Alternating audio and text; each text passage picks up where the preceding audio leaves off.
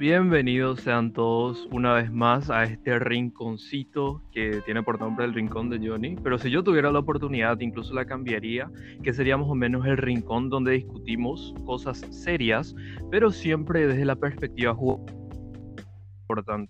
El día de hoy realmente es un episodio que es un poquito especial porque no estaba planeado para ser lanzado, pero eh, se dio la oportunidad y este es un tema que a mí me interesa muchísimo y a nuestro visitante el día de hoy también tiene muchísimo conocimiento acerca de esto y esto va a ser sin filtro para que ustedes le conozcan. Él es Pablo, es estudiante de la carrera de Ciencias Políticas. Entonces, eh, ¿cómo estás Pablo? Un placer Jonathan, muy bien, estoy encantado de estar acá para compartir contigo. Genial, genial, Pablo. Y vos sabes que el tema que tenemos para hablar el día de hoy es un tema súper candente y es más candente aún porque nuestros puntos de vista son muy distintos. Yo creo que Pablo es un gran amigo mío, sin embargo, no pensamos de la misma manera, ¿verdad, Pablo? Así es, eh, diferimos bastante, pero eso es lo bueno de todo esto. E, eso es lo genial, Pablo, y por eso vamos a discutirnos muchísimo sobre estos temas, pero yo creo que siempre respeto tus opiniones y creo que suman muchísimo también a nuestra audiencia conocer dos puntos de vista totalmente distintos en este caso. Eh, bueno, la situación de la cual vamos a hablar es precisamente sobre lo que pasó hace poco. Nosotros esperábamos a que el 2021 vengan con buenas noticias, que el 2020 fue un año prácticamente tirado a la basura, entonces que en el 2021 teníamos muchas esperanzas y nos dieron una cachetada con lo que pasó en Estados Unidos, ¿verdad? La invasión al Capitolio. Entonces, no sé, Pablo, si quieres hablar un poquito acerca de eso, para que la audiencia también pueda estar al tanto de, cómo básicamente sucedió eso y eh, cuál es tu opinión al respecto. Bueno, es, un tema bastante candente, como dijiste. Eh, tenemos que analizar desde, ese punto eh, candente, porque esta es la situación. Yo sigo bastante el, el, rumbo de las cosas por allá. Sigo muchas cuentas, veo muchas fotos, videos, opiniones también.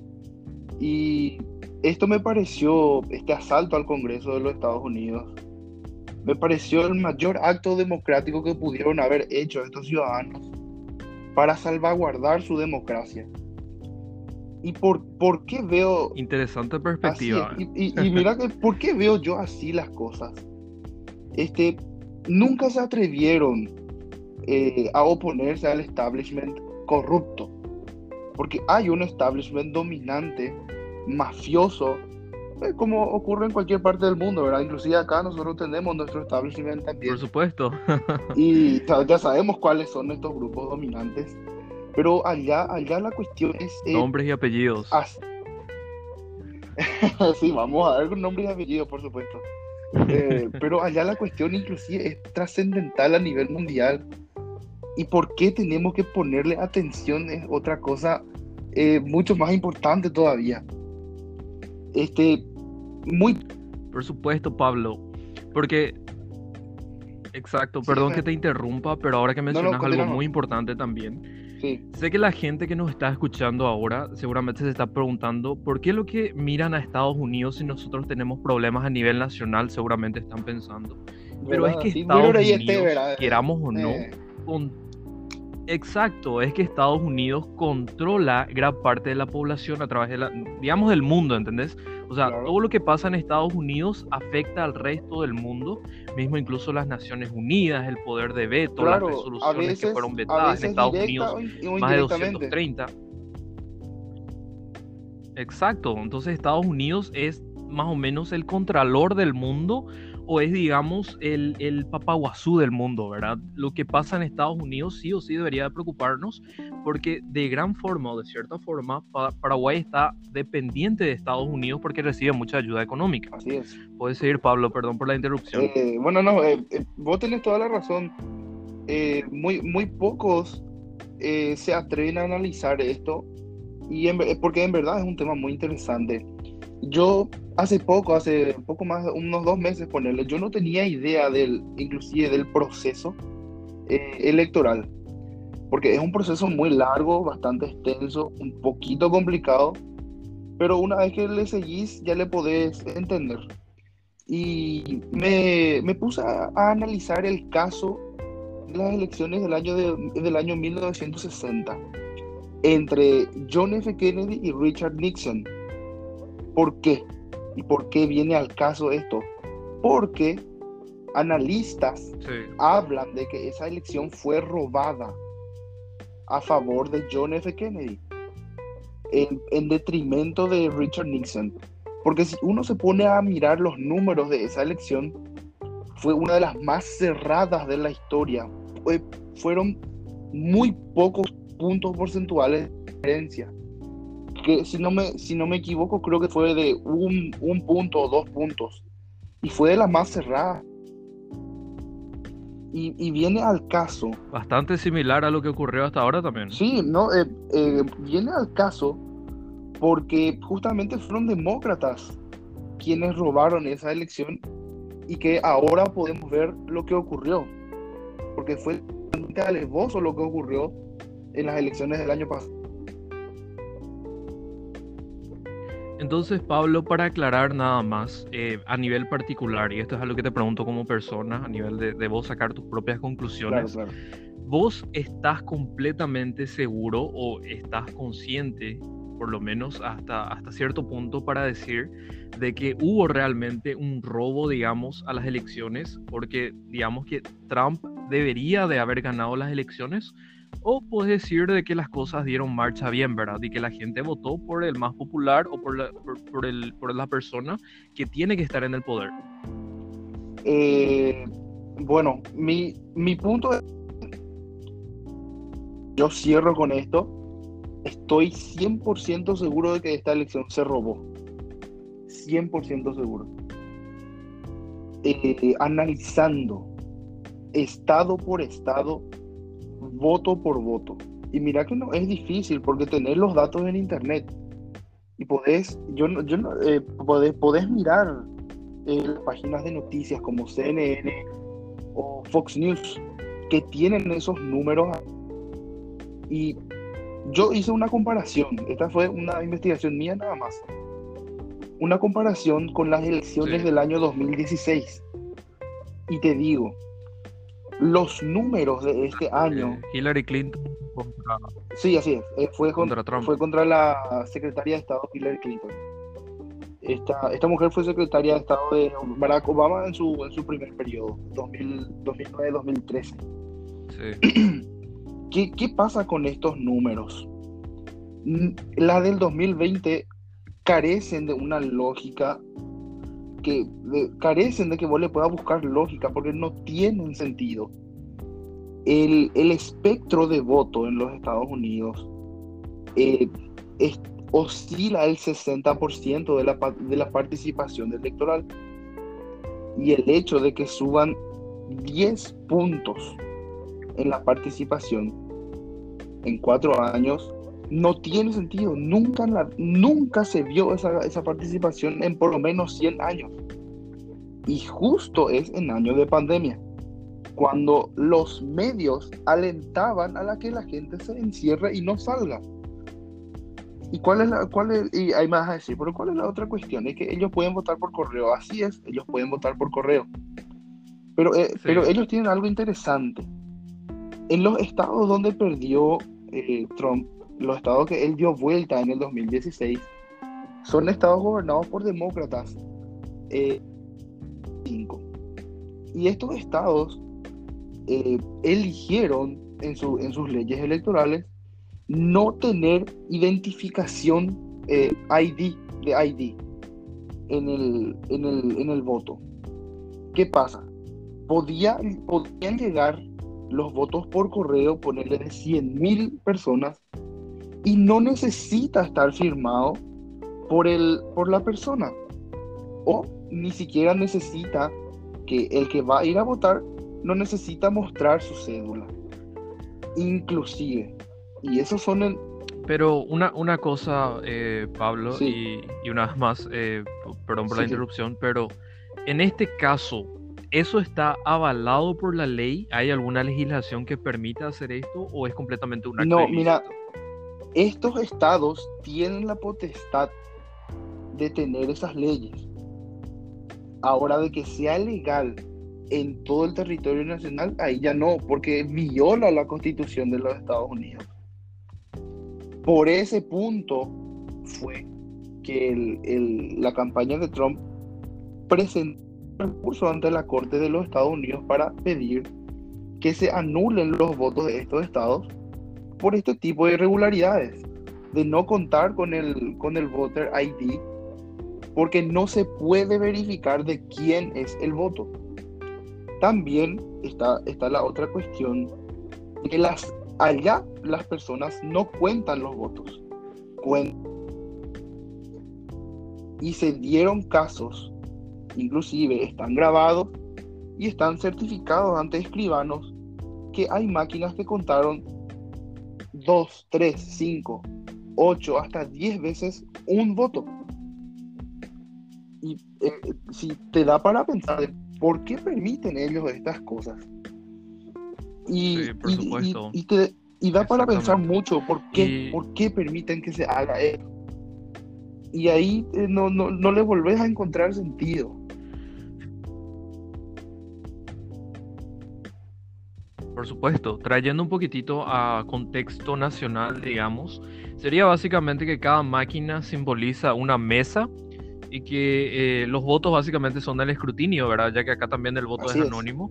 O sea, eh, sería más o menos parecido a lo que pasa en Paraguay, solamente que allá muy diferente. Pero básicamente es lo mismo, ¿verdad? O sea, lo mismo pero diferente. Sé que puede ser un poco confuso, pero para que la gente entienda también. Y ahora otra gran cuestión, Pablo, que me parece muy importante también definir de que si esto hubiera pasado en Senegal, hubiera pasado en eh, Yemen, hubiera pasado en, no sé, en otro país, ¿verdad? Probablemente no tendría el mismo peso que lo que está teniendo ahora. Y volvemos a lo mismo, la importancia de Estados Unidos en el ámbito mundial.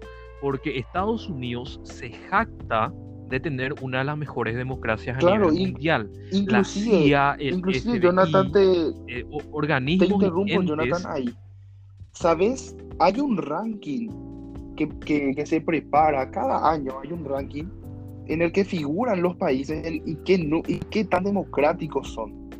Y Estados Unidos no figura ni siquiera entre los primeros 10 de los países más democráticos. Y mira que para mí fue una sorpresa cuando leí.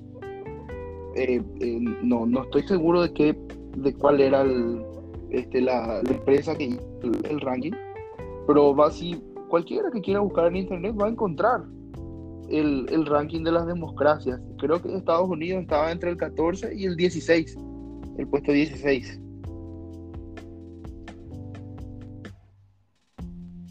Ok, entiendo perfectamente, pero, pero, igual tiene un puesto muy alto, ¿verdad? Si ubicamos a Paraguay en esa lista, probablemente qué número tendría, ¿verdad? Apuesto que sería más o menos, teniendo en cuenta los rankings que salieron, ¿verdad? Hace poco de la CEPAL, de los países más corruptos, Paraguay está a la mitad de abajo, ¿verdad? Es el primer país que está abajo en los países más corruptos de, de Latinoamérica. Entonces, en ese sentido también tampoco estamos de la mejor manera. Y fíjate, Pablo, que mencionaste algo muy interesante, que es la, la división del poder dentro de los estados. O sea, Estados Unidos, cualquier cosa pasa y se le culpa a Trump. Pero Estados Unidos es una república federal, es un país federal, por ende, las leyes son estatales. O sea, hay leyes estatales y hay leyes federales. En este caso, eh, las más importantes son federales, pero cada estado tiene un manejo de la pandemia independiente a las órdenes del presidente. Por eso es que eh, cuando yo participé en una simulación de las Naciones Unidas, eh, yo representé a Estados Unidos y tenía que defender el manejo de la pandemia de Estados Unidos.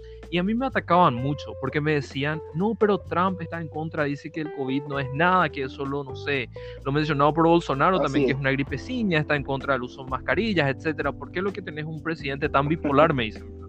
Y yo les respondí lo que pasa es lo siguiente, nosotros no tenemos un rey Trump, tenemos un presidente Trump. Por ende, lo que Trump diga es algo totalmente personal. Sí, es representación de un país, pero no porque el día significa que le afecta a todos los estados por igual. Tenemos casos, por ejemplo, como Cleveland, donde el manejo de la pandemia fue muy bueno. Tenemos casos como New York, donde las leyes estatales prácticamente fracasaron. Entonces, en ese sentido, Pablo, la pregunta es la siguiente. ¿Cómo consideras que la pandemia afectó a los Estados Unidos de América? ¿Pensás que tuvieron, digamos, una buena administración, pasaron la prueba o están fenomenalmente aplazados? Bueno, yo te, voy a hablar desde el, desde el punto particular. Yo seguí todo lo hecho por la, por la administración eh, de, de, Donald Trump en cuanto a la pandemia. Y yo pude ver que alrededor, fueron alrededor de 600 a 700 mil camas de UTI añadidas al sistema de salud por esta administración. Y no es que es, eh, sea algo que tiene que hacer el gobierno federal, porque allá eh, yo tengo entendido que prácticamente no existe, no existe una eh, salubridad pública a nivel, a nivel nacional. Entonces, la cuestión de la vacuna es otra, es otra parte importante. Pero el manejo en sí, yo le vi bastante bien. Le doy un 70%. porque y, eh, mencionaste recién la cuestión de las opiniones del presidente. Y eso hay que, hay que saber diferenciar. Él dice una cosa y hace otra cosa. Lo mismo, y te digo, lo mismo fue con Bolsonaro en Brasil. Ellos creían que era una gripecina, que no era necesario hacer esto, no es necesario cerrar aquello. Pero a la, a la par de, de decir eso, estaban enviando miles de millones de dólares a los municipios y a los estados para que controlen cada uno su, situación sanitaria. Eso hizo Bolsonaro, lo mismo hizo Trump. Entonces, ahora hay que eh, diferenciar la actuación de cada gobernador de cada estado, porque ahora mismo el epicentro de la pandemia es el estado de California. Y no, no sé qué tanto, mira, muchos ya le están acusando de ser un, de ser un comunista al gobernador, eh, se llama Gavin Newsom, se llama el gobernador de California. Y eh, eh, esta crítica viene de parte de aquellos que son conservadores o liberales, porque están viendo sacrificada su libertad en, en, esta, en, esta, en, este, en esta parte de tiempo. Y nos dimos cuenta, en, con esta pandemia nos dimos cuenta de algo muy importante. La gente es dispuesta a sacrificar su libertad con tal de tener seguridad. Y eso, te digo, es una opinión particular, es algo lamentable. Yo sacrifiqué porque no tenía otra opción. Muy interesante. No tenía otra opción. Ahora, que te den opciones ya es diferente.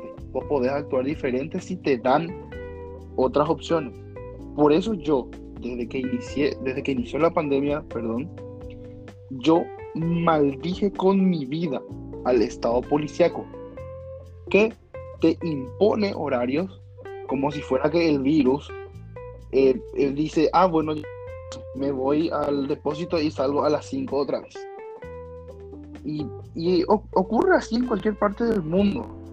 Este, la gente, estos gobernantes, muy criticados por cierto, el, el, alcalde de Nueva York se llama Bill de Blasio, manejo totalmente terrible. También el gobernador de Nueva York eh, se llama Andrew Cuomo, tremendo, tremendo, en el, en el mal sentido. Lo mismo con el gobernador republicano de la Florida. Sí, totalmente, aplazado. Lo mismo con el gobernador republicano de la Florida que se llama eh, Ronald DeSantis. O sea, es que nadie se imaginó, entonces a todos se les escapó de las manos. ¿Qué pudieron haber hecho?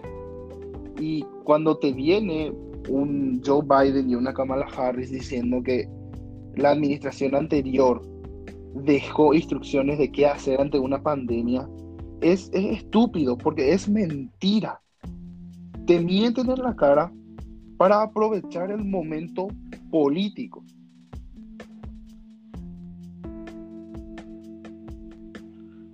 Digamos que mayoría de los gobiernos en el mundo hicieron eso, incluidos el nuestro. Pero Pablo, habías mencionado sobre el poder real de Trump. O sea, no es como la gente te pinta. Y pasa algo muy interesante ahí. Cuando hablamos del poder real de Trump, tenemos que mencionar que el Congreso de Estados Unidos es el que se encarga de las situaciones internacionales. Y los estados son quienes se encargan de las políticas internas dentro de cada estado. Entonces nos preguntamos cuál es realmente el poder de Trump.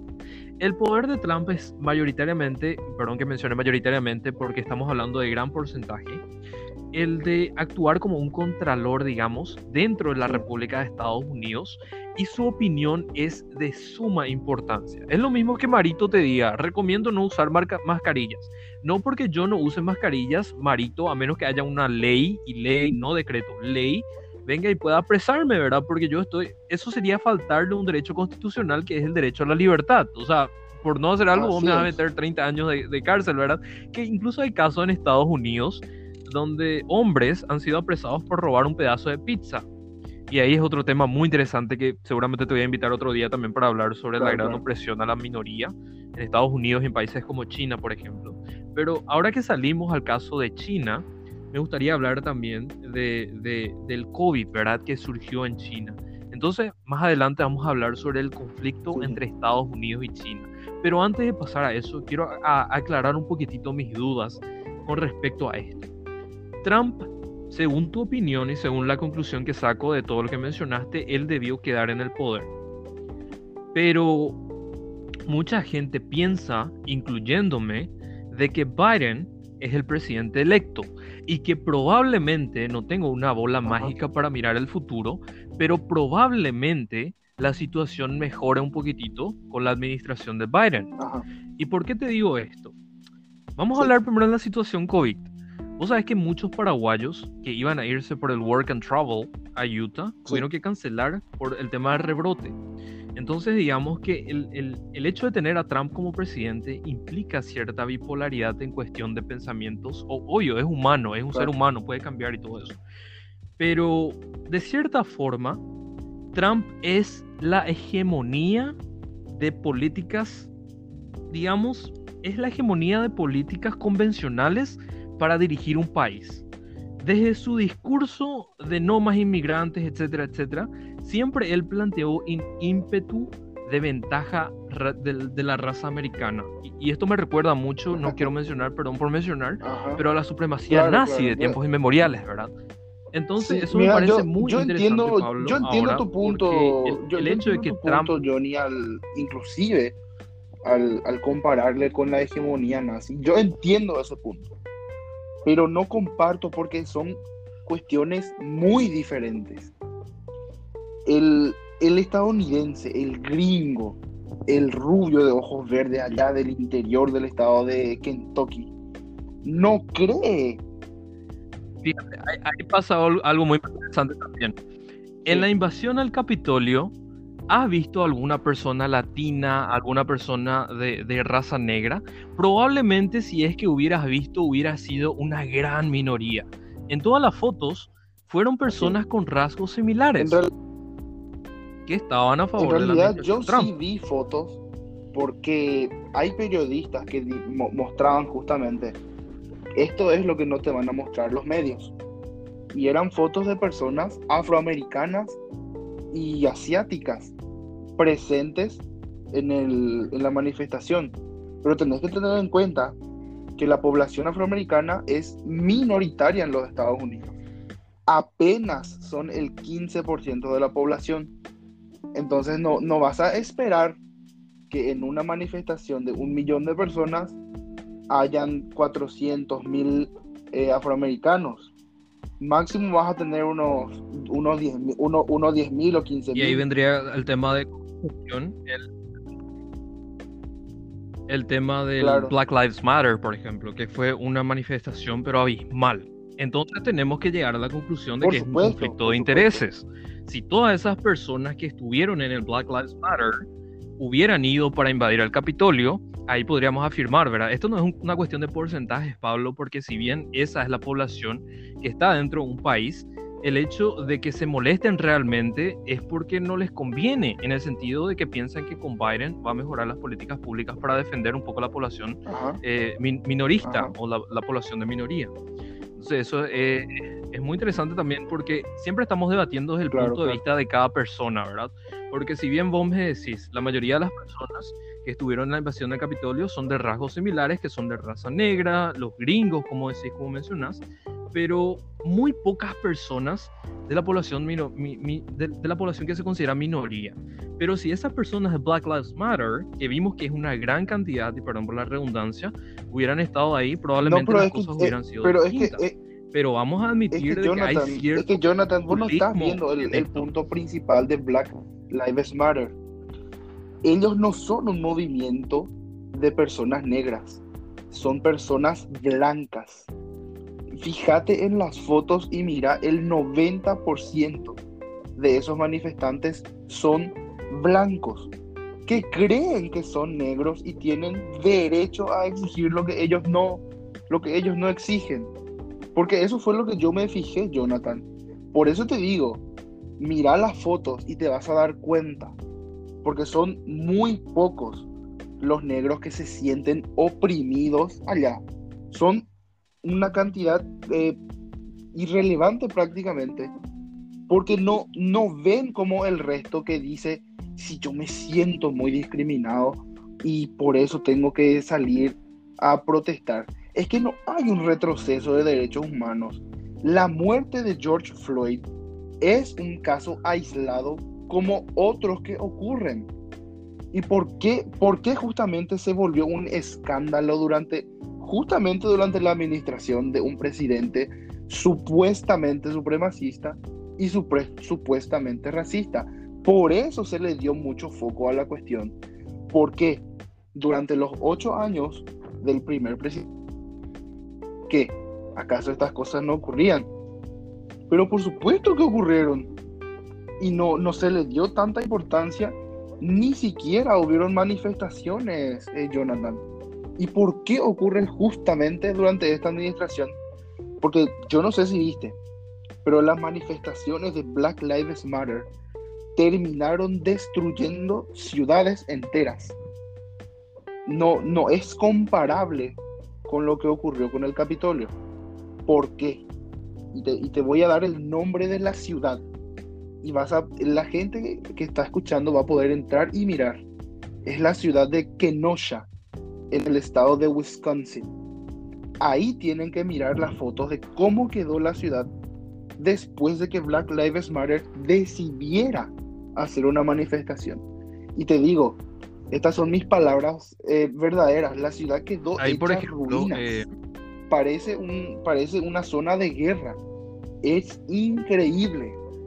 Porque la reivindicación de Black Lives Matter es espectacular. Ok, entonces, claro eh, es bueno estar en contra del racismo. Pero lo que hacen ya es terrorismo, terrorismo se Pero estás diciendo de que Black Lives Matter tomó... Sí, sí, sí, Perdón que te interrumpa una vez más, de que Black Lives Matter tomó esta oportunidad, este oportunismo, precisamente para atacar a Trump. En eso. Y me vas a responder después porque antes me gustaría contarte algo. Yo tuve la oportunidad de entrevistar a una persona eh, afroamericana de Estados Unidos justamente en, donde el, conflicto de Black Lives Matter estaba en su clímax. Tuve la oportunidad de entrevistarlo, eh, fue con el Youth Council. Entonces en eso le preguntamos eh, sobre la situación porque nosotros queríamos saber qué es lo que realmente estaba pasando porque en las noticias Estados Unidos está en crisis, hay vándalos, etcétera, etcétera. Y resulta que lo entrevistamos para saber un poquito más cuál es su perspectiva y nos había comentado precisamente que la mayoría, la gran mayoría, el, el 80% de eh, las, eh, las huelgas o de, de, las manifestaciones, en este caso, eran pacíficas. Y de que los medios de comunicación, así como en el país, solamente mostraban las que fueron producto de amarillismo. Es decir, cuando eh, los manifestantes realmente no querían estar ahí por una causa, sino que eran simples vándalos y también tuve la oportunidad de preguntarle un poquito más acerca del estilo de vida de un afroamericano en Estados Unidos porque vos habías mencionado de que la gran mayoría no se siente oprimido por, por las fuerzas policiales, por el gobierno, etc. Sin embargo, este, e, esta persona a la cual tuve el honor de entrevistar había mencionado de que es increíble cómo hay una opresión, una represión hacia los afroamericanos en Estados Unidos. Tanto que cuando los afroamericanos, en este caso él contó su ejemplo personal, cumplió 13 a 14 años, le dieron ciertas reglas. Cuando ves a un policía, quédate quieto, nunca corras. Eh, tuvieron esa conversación que ellos le llaman The Talk, donde los padres le hablan, ¿verdad? Vos sos un, un, chico negro, tenés que saber que estás en un país donde ah, precisamente vas a tener desventajas en cuestión de, de, de, otros rasgos, ¿verdad? en este sentido. Y él menciona de que en muchas oportunidades él ya fue agredido por policiales, pero no, no, no se tiene mucho en cuenta. Incluso una vez él estaba manejando su auto y daba vueltas por la ciudad, entonces el policía le paró y le preguntó dónde estaba su registro de licencia, ¿verdad? Que estaban como 10 personas blancas circulando y solamente a él le paró. Entonces es innegable, es irrefutable decir de que hay cierta represión por parte policial a la población negra. Y, y, el hecho de decir de que este Black Lives Matter se tomó ventaja ahora solamente por eso es eh, completamente interesante también, porque si bien tiene cierta, tiene cierta verdad, por el hecho de que Trump es una administración muy diferente y eso hay que admitirlo. Es algo distinto a lo que veníamos viendo. Y el hecho de que tome represión es precisamente, o sea, que, que tome, no represión, sino que empiece a abrir las alas ahora y que se levante y que, que empiece a manifestar sus incomodidades, es precisamente porque el, presidente no dijo absolutamente nada. O sea, eh, tomó cierto tiempo para que el presidente tomara cartas en el asunto. el policía siguió trabajando después de haber cometido ese asesinato. El, el, la muerte de George Floyd fue lamentada, yo tengo entendido que uno o dos días después por el gobierno federal y por todas las, por todas las autoridades federales. Es que el presidente no tiene autoridad sobre la policía, porque la muerte de, esa, de ese policía está en manos del... No, pero tiene la potestad Ahí, por ejemplo, entra lo que es Antifa, ¿verdad? Probablemente vas a hablar sobre lo que es Antifa y, probablemente la represión a esto que el presidente dijo, todas las personas que están en contra van a... Eh, no sé, vos tendrás las palabras correctas, ¿verdad? Pero es como que al presidente, de cierta forma, hablando específicamente de Trump, no le afecta en el sentido que debería afectarle ciertos acontecimiimientos porque él no se ve directamente afectado y la gran población que sí invadió el Capitolio tampoco se vio afectado. ¿Cuál es tu pensamiento con respecto a esto? la cuestión de Pablo? también es diferente, porque a mí me indigna la, el comportamiento de este grupo fascista, porque para mí Antifa es un grupo fascista, porque yo veo los videos de, sus manifestaciones en, en todo el mundo y son videos eh, horrorosos, son videos, eh, no, no sé cómo describirte. Es que no tiene sentido eh, que alguien que se dice ser antifascista sea violento, no. ¿Por, ¿Por qué eso es posible? No, no sé cómo se explica que Antifa salga a las calles de Washington a prácticamente hacer bullying a las personas que no piensan como ellos. Y me decís, y, pero hubo represión y esto que aquello, pero no, es mentira, no hubo. No se, no se reprimió para nada. Eh, es, que es ridículo, ya, eh, bueno, yo pienso así, ¿verdad? Es que e, esta cuestión eh, de haber declarado a Antifa como un grupo terrorista doméstico, a mí me pareció genial, porque alguien le tenía que poner un, un stop, prácticamente porque los que estaban liderando la violencia eran ellos. Antes de eso, eh, como, como dije hace rato, ocurrían casos aislados, como la muerte de, George Floyd, y seguramente vos llegaste a ver el, caso de esta mujer afroamericana llamada Brianna Taylor. Ella estaba en su casa de Kentucky cuando se inició eh, eh, un fuego cruzado entre la policía y su novio en su casa. Y lamentablemente ella fue víctima del, de los disparos porque se cruzó en medio de ellos. Y empezaron también a, hacer manifestaciones por ella, siendo que eh, era un traficante de drogas que estaba disparando a la policía desde su casa. Y no, ¿y quién fue quien el que dio información sobre este caso. Fue el fiscal general del estado de Kentucky. Se llama Daniel Cameron y es el primer eh, fiscal general afroamericano en un estado muy conservador. Y él, ellos mismos sacaron esas conclusiones. Ella quedó en el fuego cruzado. Y, y son cosas que ocurren a veces. Eh, que uno quede, que hayan personas que queden en, en medio del, de, una balacera.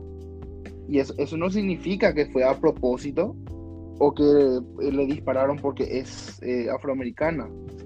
Entonces, la cuestión racial, yo no creo que no sea cierto. Yo creo que está exagerado de sobremanera. Porque eso es lo que nos, nos muestran los medios de comunicación. Porque si yo miro datos de la violencia y el racismo en los Estados Unidos, y estos son datos del Departamento de Estado, los que yo vi el año pasado, la violen el, el racismo es mayor de negros a blancos que de blancos a negros. Ahora, ya es diferente. De blancos a latinos, de blancos a asiáticos y eh, mezclando así. Pero son, datos son datos que yo vi del Departamento de Estado que te da para pensar de que puede caer otra vez el cuento de que sea un racismo institucionalizado. Porque esa charla que se les da a los, a los afroamericanos sí tendría sentido. Inclusive yo pienso que es una cuestión de precaución de ellos, porque el, la policía no tengo idea de por qué actúa así la policía.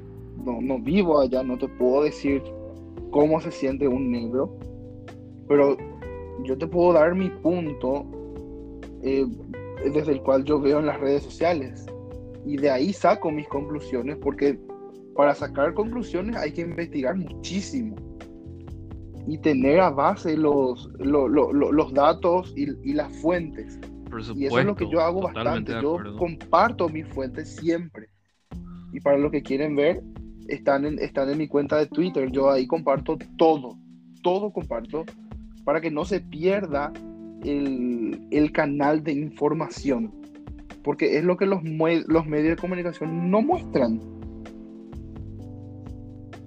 Eso creo que es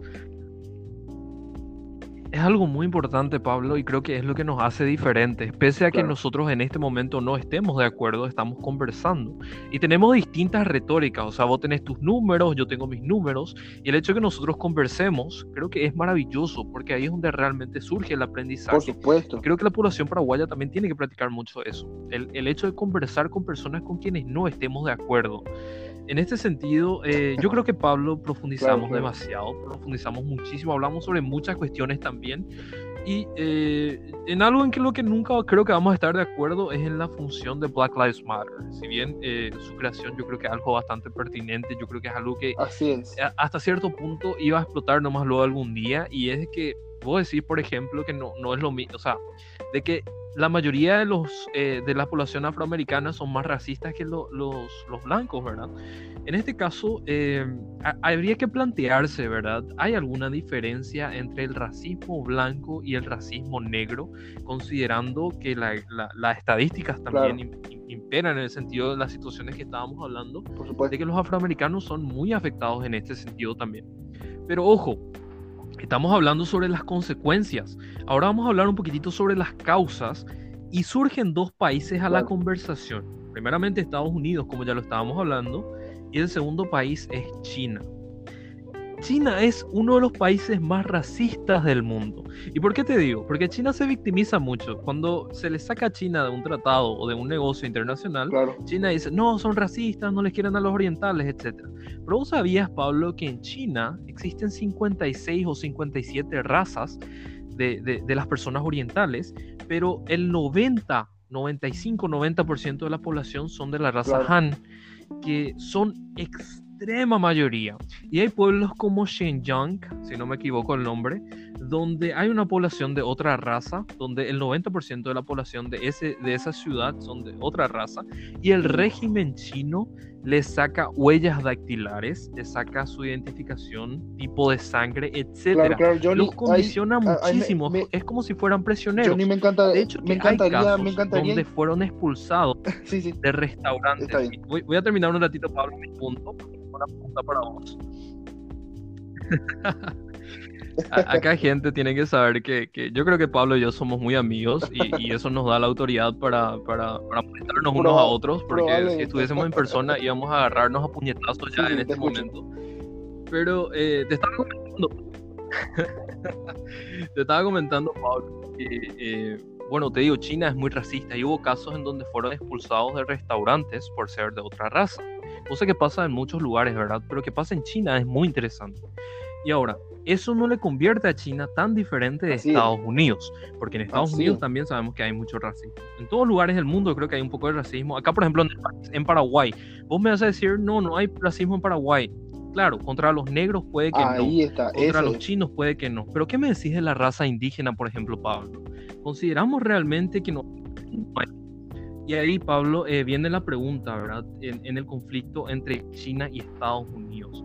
¿Crees, por ejemplo, y eso nos va a conducir al, al, último tema que tenemos que hablar el día de hoy, que son las teorías conspirativas? ¿Consideras, Pablo, que el COVID le salió muy bien a Mi China pensamiento para sobre el COVID a Estados Unidos? es que eh, China necesitaba una nueva persona en la Casa Blanca. Y esa persona no, y no necesariamente tenía que ser Trump. ¿Quién iba a ser su mejor aliado?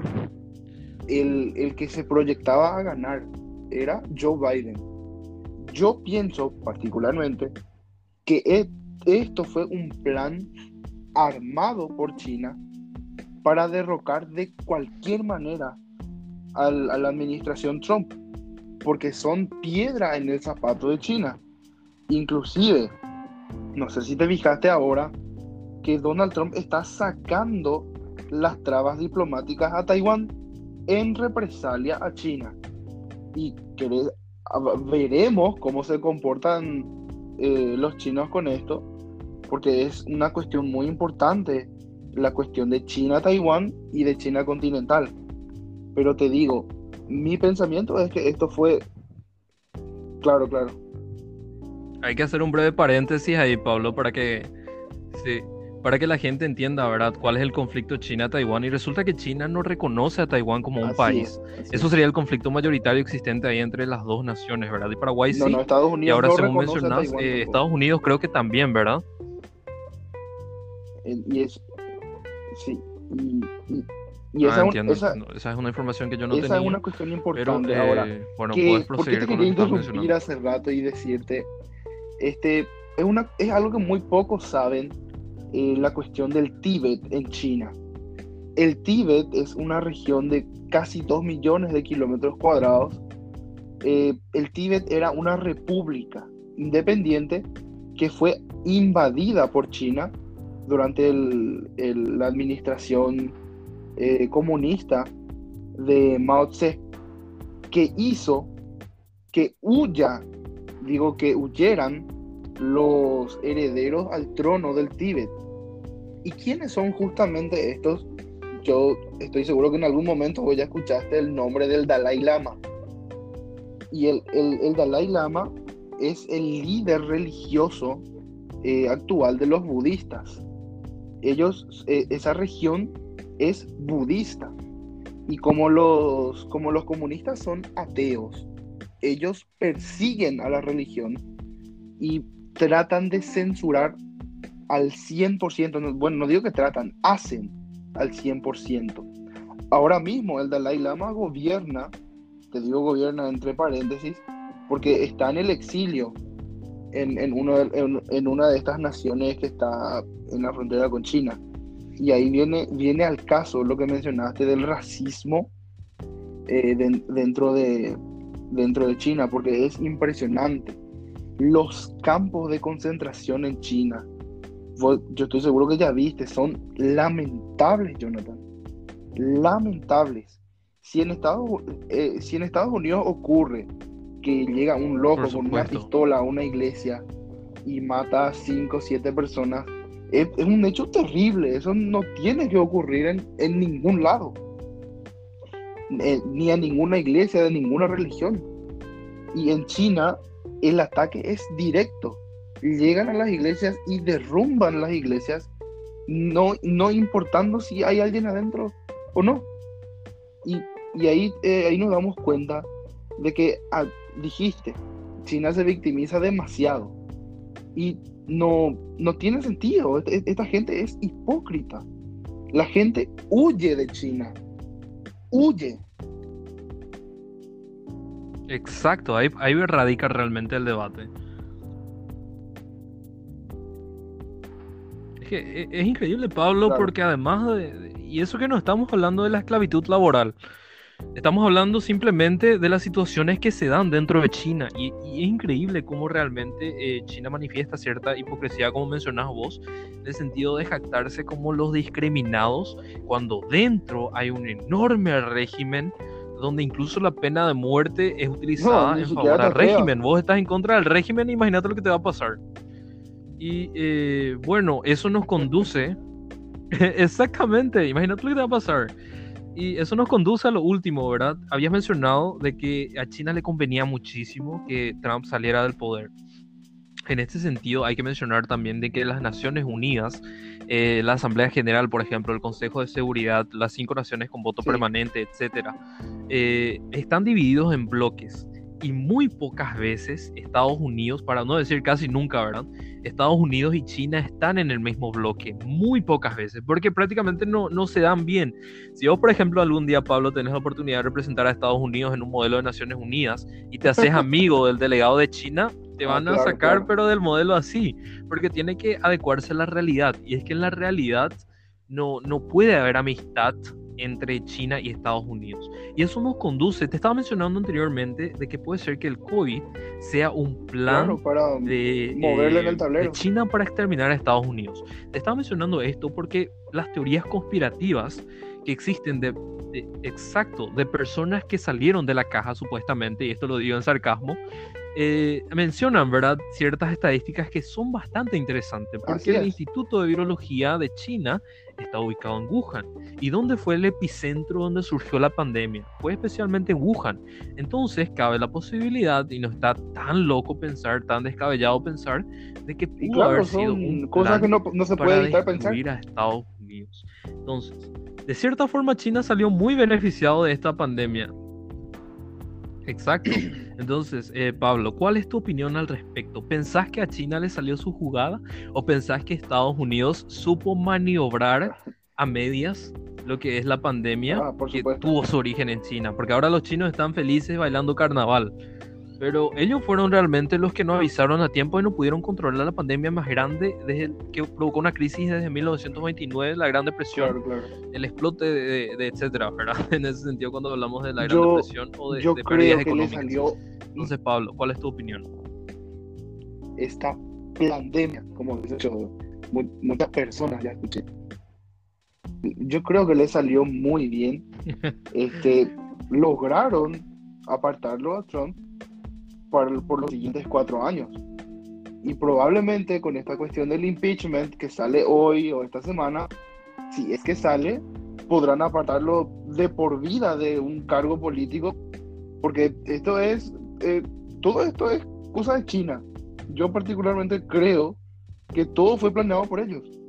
Porque la plata china, si alguna vez viste House of Cards, ahí también te da una idea de cómo el dinero de empresas chinas entra a políticos estadounidenses que están dispuestos a ceder eh, poder con tal de darle espacio a China.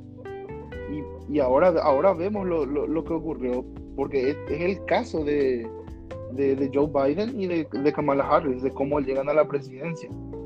Porque llegan eh, con, con acusaciones de fraude inclusive, que que pueden negar, pero está en el aire el, el, sentido de que pudo haber. Yo no puedo decir que fue, yo creo que fue, pero yo no afirmo totalmente porque es mi opinión. Y no es la verdad, sino que es mi, no, es, es mi verdad. Por supuesto, Entonces, yo así comparto este, esta, esta cuestión. Porque eso, eso, es lo que yo aprendí de. de esto, esto así es como yo aprendí de. Sí, para los que están. la gente que nos está. Eh, eh, lo que yo. Sí, lo, lo que nos están tiene que saber. sí, sí. Bueno, Pablo, es, te dejo lo que terminar. Yo aprendí de este, de este comentarista estadounidense, Ben Shapiro, eh, porque él es muy directo cuando dice las cosas, ¿verdad? Y eh, dijo él, no existe la verdad, existe mi verdad y existe tu verdad. Entonces, el jactarse demasiado de ciertas cosas eh, no, no es bueno para el pluralismo muchas veces. Y tenemos que ser así, tenemos que comportarnos a la altura.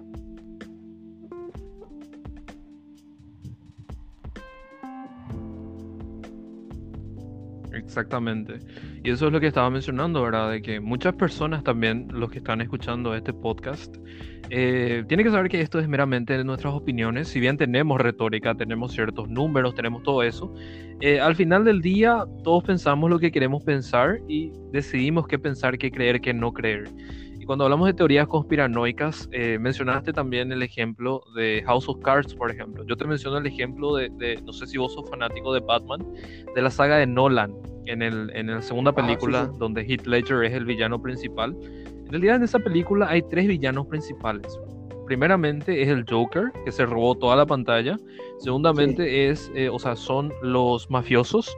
Y tercero es el, el chino. El chino, no sé si te acordás del chino yo no recuerdo el nombre, pero precisamente decía, ¿verdad?, de que va a irse a, China con todo el dinero y que es muy fácil hacer eso y que Estados Unidos no tendría, o Gotham en este caso, no tendría jurisdicción para pisar suelo chino. Y eso es algo verídico. O sea, imagínate si Estados Unidos pisa China. se va a desencadenar una, no sé, un conflicto bélico gigante. Exactamente, por eso es muy importante que sepamos también sobre estas cuestiones. Bueno, Pablo, eh, ya estamos llegando casi al final del podcast. Hablamos muchísimo sobre muchas cosas interesantes. Eh, me gustaría agradecerte por tu tiempo, por compartir tus opiniones. Si bien somos personas que pensamos muy distinto en muchísimas cosas, hay ciertas cosas en las cuales estamos de acuerdo y eso es maravilloso, pero siempre está abierta la posibilidad del diálogo, que es muy importante. Ahora simplemente fue una charla entre amigos que, eh, digamos, vamos a hablar sobre esto. Surgió dentro de dos segundos, ¿verdad? En dos segundos surgió esta charla y hablamos muchísimo contenido pero eh, siempre es importante, como te menciono, el intercambio de ideas y el intercambio de opiniones. Así que muchas gracias, Pablo, por tu compañía en esta noche para poder hablar sobre estas cosas muy importantes. No, yo lo que te agradezco. Eh, y te agradezco una vez más. Por la oportunidad y por el desafío. Porque esto fue un desafío muy importante y, y quiero tocar nomás un puntito que vos mencionaste al comienzo. Dijiste eh, Joe Biden, yo creo que es el presidente electo, ¿verdad? Y efectivamente, yo con dolor en el alma te digo que sí, a estas alturas es el presidente electo y probablemente asuma el 20 de enero si es que no ocurre nada extraño en estos siguientes seis días. Entonces que, quería, quería dejar sentada nomás esa parte porque eh, iba a ser importante aclarar en algún momento, pero eh, te agradezco todo esto, fue, fue muy importante, hablamos de muchas cosas interesantes y espero que salgan más, más episodios como este.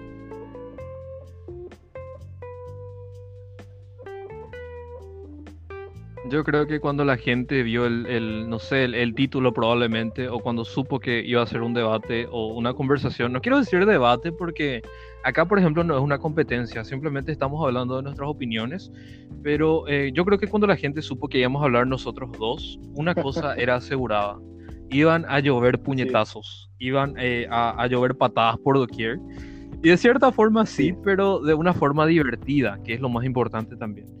Y eh, gente que está escuchando este podcast, como siempre, les agradezco por su participación. Sé que después me van a llegar mensajes para decirme, eh, fue muy bueno, eh, me hubiera gustado que hubieran hablado sobre esto, sobre aquello. Y siempre son bienvenidas las críticas, siempre y cuando construyan eh, un, mejor podcast, que es lo que nosotros queremos. Entonces, gracias a Pablo por estar, también gracias a la gente por escuchar. Y nos vemos en el... Nos vemos, digo, ¿verdad? Estoy acostumbrado a, a, a las videollamadas de Zoom. Nos escuchamos con los siguientes entrevistadores. Tenemos sorpresas muy importantes también para ustedes, con personas también súper geniales que van a venir más adelante. Entonces, eh, nos encontramos